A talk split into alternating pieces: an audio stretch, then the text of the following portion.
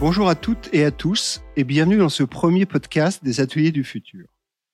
La raison d'être de notre ONG est d'agir pour le climat au niveau international. Notre ONG est spécifique car nous ciblons essentiellement les entreprises les mieux placées pour agir en vue de décarboner les activités humaines. C'est pour cette raison que nos membres sont des dirigeants d'entreprises, bénévoles et passionnés par cet engagement. Quelles sont les orientations clés pour lutter contre ce dérèglement climatique Les solutions qui en découlent sont-elles vraiment à notre portée? Dans ce podcast, nous vous en donnons un premier aperçu. L'urgence climatique est là. Les climatologues multiplient les cris d'alarme face à l'intensification des dérèglements climatiques. La fenêtre d'opportunité pour contenir la hausse des températures à 1,5 degré, l'objectif de l'accord de Paris, se rétrécit.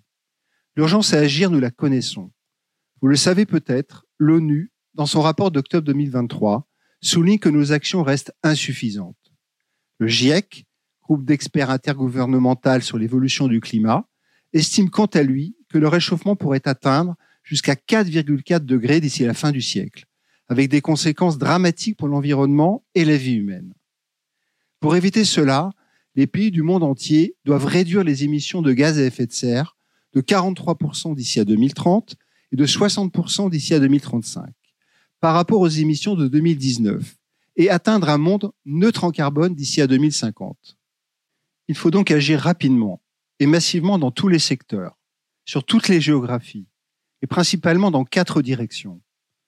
La réduction des émissions de CO2 dans le secteur de l'énergie, l'arrêt de la déforestation et la mise en place d'une gestion durable des sols, la réduction des autres gaz à effet de serre, notamment du méthane, et le développement des technologies de capture du carbone. Trois quarts des émissions de gaz à effet de serre proviennent de la fabrication et de l'utilisation de l'énergie. Nous avons donc retenu cette thématique pour ce premier podcast en nous intéressant à trois leviers. La sobriété et l'efficacité énergétique, l'électrification des usages et le verdissement ou décarbonation des énergies.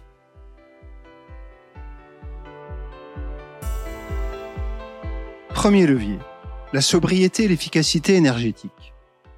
L'énergie non consommée est celle qui pollue le moins. Optimiser l'utilisation de l'énergie réduit donc la demande. Voici quelques pistes de sobriété. Changer nos comportements grâce aux mobilités douces, baisser la température dans les logements en hiver, utiliser des matériaux de récupération dans l'industrie. Et maintenant, quelques pistes d'efficacité. Investir dans les technologies bas carbone des bâtiments et la généralisation des pompes à chaleur, investir dans les véhicules électriques et imaginer des processus industriels plus efficients, comme par exemple le déploiement des technologies de récupération de la chaleur fatale. L'énergie sert ainsi deux fois. Selon l'Agence internationale de l'énergie, le taux annuel d'amélioration de la productivité énergétique devra tripler d'ici 2030 pour absolument atteindre plus de 4%. En travaillant en tandem avec le déploiement des énergies décarbonées, l'efficacité énergétique et une plus grande sobriété joueront un rôle clé dans la réalisation de nos objectifs climatiques pour nous rapprocher un peu plus d'un avenir durable. Les pays développés doivent être exemplaires en montrant le chemin. Second levier, l'électrification des usages.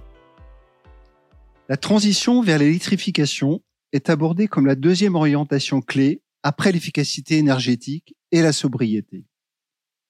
Pour accélérer la transition vers la fin des énergies fossiles, il faut augmenter significativement l'utilisation de l'électricité, surtout dans les pays où elle est peu carbonée.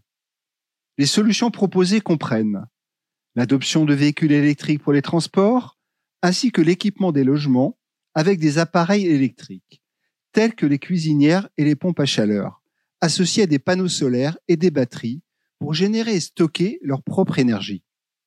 Pour le secteur industriel, l'objectif de neutralité carbone représente un défi majeur. Cela implique de revisiter les processus de fabrication avec d'énormes investissements à la clé. Parmi les pistes, remplacer les moteurs et les chaudières fonctionnant aux énergies fossiles par des composants électriques. Installer des fours électriques et électrifier les turbines, entre autres mesures. Il est crucial d'établir des feuilles de route spécifiques pays par pays, pour les secteurs les plus émetteurs tels que la pétrochimie, le ciment et la métallurgie. L'objectif global est que l'électricité représente au moins 50% de notre consommation énergétique finale d'ici 2060. Et le troisième levier, le verdissement ou décarbonation des énergies. Il nous faut verdir l'énergie. Il existe un large éventail de sources d'énergie décarbonées.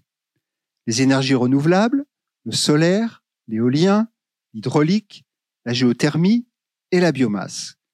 Il y a aussi le nucléaire, qui sans être renouvelable est néanmoins décarboné. Le soleil et le vent ont l'avantage d'être disponibles partout sur la planète. La baisse spectaculaire des coûts de production de l'électricité solaire et éolienne est déterminante sur leur potentiel de développement. Le coût de l'énergie solaire a chuté de plus de 80% au cours de la dernière décennie. L'éolien est en plein essor, qu'il soit terrestre ou en mer.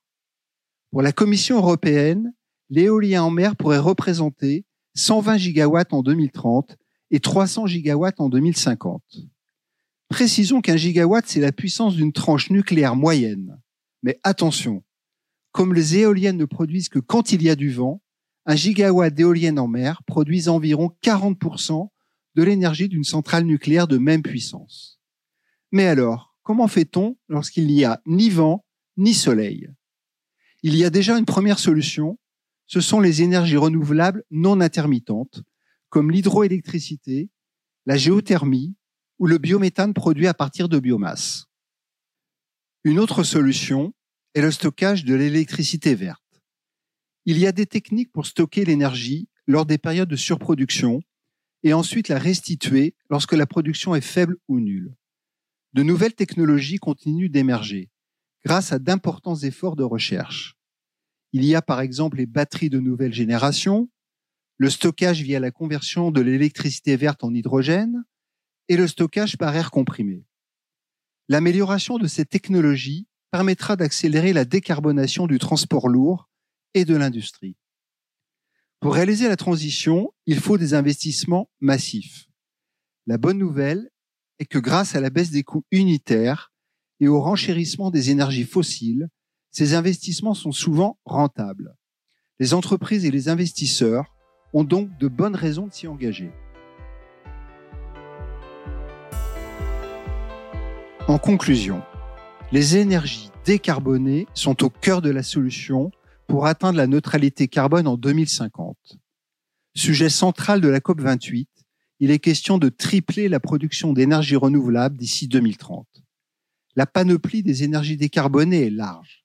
Il est essentiel d'adapter l'éventail des solutions énergétiques à chaque contexte local. Le message est clair. L'urgence est historique. Nous devons être exigeants et volontaristes pour construire un avenir plus vert, plus propre et plus durable pour les générations futures. Il est encore temps d'agir et chacun en tant que citoyen, entreprise ou État, a un rôle à jouer pour façonner notre destin commun. Merci d'avoir écouté notre podcast sur les leviers de décarbonation de l'énergie. Nous nous retrouverons bientôt pour un prochain épisode. Agissons maintenant pour un avenir plus vert chaque geste compte. Ensemble, faisons la différence. Podcast préparé par les équipes de bénévoles des Ateliers du Futur sur une musique de Quincas Morera intitulée Airborne.